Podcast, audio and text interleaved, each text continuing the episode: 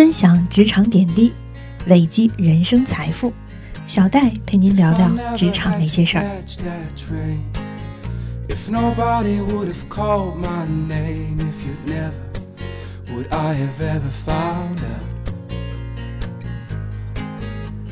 记得去年啊，在收看《奇葩说》的时候，逻辑思维的罗胖讲过一个道理，说在未来的工作中，沟通能力的好坏是一个人成功的关键因素。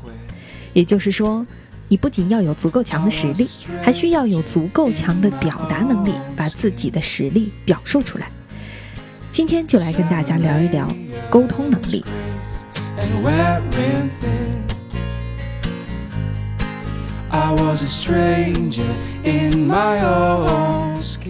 我曾经在网上看到过一篇文章，叫做《我是怎么从自卑变得死不要脸的》。作者讲了一下个人的成长心路历程，结果有人就问道：“请问怎样变得和你一样不要脸呢？”你身边可能就有不少这样的人，他们还爱说：“我这个人啊，就是说话直接了点儿，你别往心里去。”或者是爱说：“哎呀，不就是开个玩笑嘛，你干嘛当真啊？”有些人爱把说话直接当成真性情，可是我想说的是，也许。您根本不是真性情，只是情商太低。在职场，如果您一直这样说话的话，被辞退可能就是分分钟的事情了。其实我们自己也可能不太擅长和人沟通，想说的意思表达不清楚，别人说的话又不知道怎么接下去。为了避免成为一个不会聊天的人，今天给大家带来了具体的操作指南，看完你的情商一定会上涨的。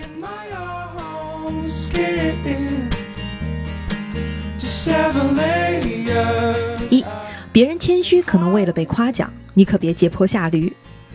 谦虚是我们中华民族的传统美德，因此啊，身边总有人爱说一些谦虚的话。这些话中有的是谦虚，有的是真心，但你要学会懂得分辨，并且尊重别人的谦虚。像上面提到那个文章的作者，他所说的意思是通过自己的经历和性格变化，告诉大家要学会接纳自己，而不要脸。其实只是一个谦词，又怎么能把别人的谦虚当成嘲笑的资本呢？所以在职场中，我们一定要注意了，不能把同事或领导说的谦词当真，还借坡下驴说些不好听的，那就大错特错了。其实他们这样说，内心深处是希望被肯定和夸奖的。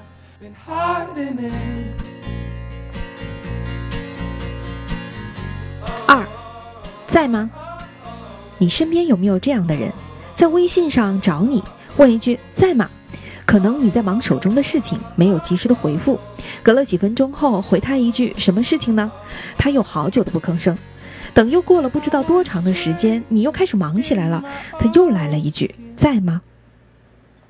这种行为啊，严重的能让人崩溃，很明显是没有考虑过对方的感受。所以，如果你在做什么事、说什么话之前，站在对方的角度，会是什么感受？会不会给人家添麻烦？就不会发生这么无奈的事情了。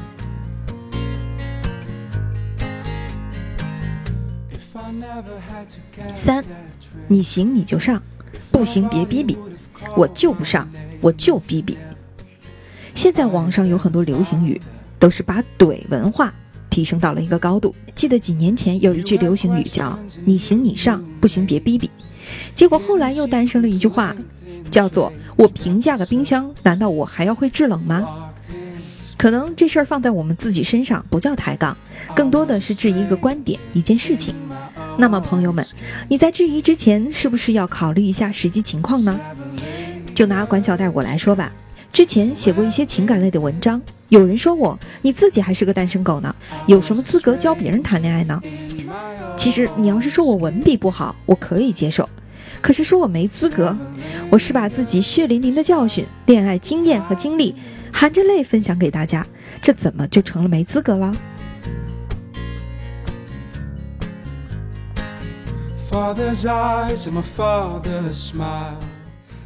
四，你真厉害，这么快就搞定了这个活儿。管小戴以前有一个很厉害的领导，他经常在我完成一项任务之后夸奖我，被夸之后的心情啊，真的很开心。尤其是在十分用心的做完了一件事情之后，包括现在很多粉丝朋友们认可我们的内容和我们用心做过的很多小细节，留言夸奖我们。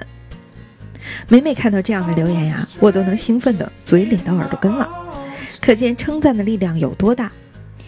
放在职场中呢，在你和同事相处时，如果你能发现别人的闪光点，称赞一下，瞬间会让别人对你的好感值提升一大块。但是管小戴要提醒大家的是，小心不要让你的称赞变成奉承。秘诀就是称赞要真切，千万不要夸一个他欠缺的地方。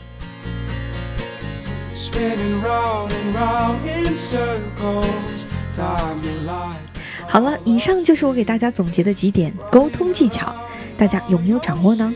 其实说起来简单，做起来很容易忽略，所以一定要在脑中多多思考，留下深刻的印象，才能进一步提升自己的沟通水平哦。好了，今天就到这儿了，朋友们，下次见了。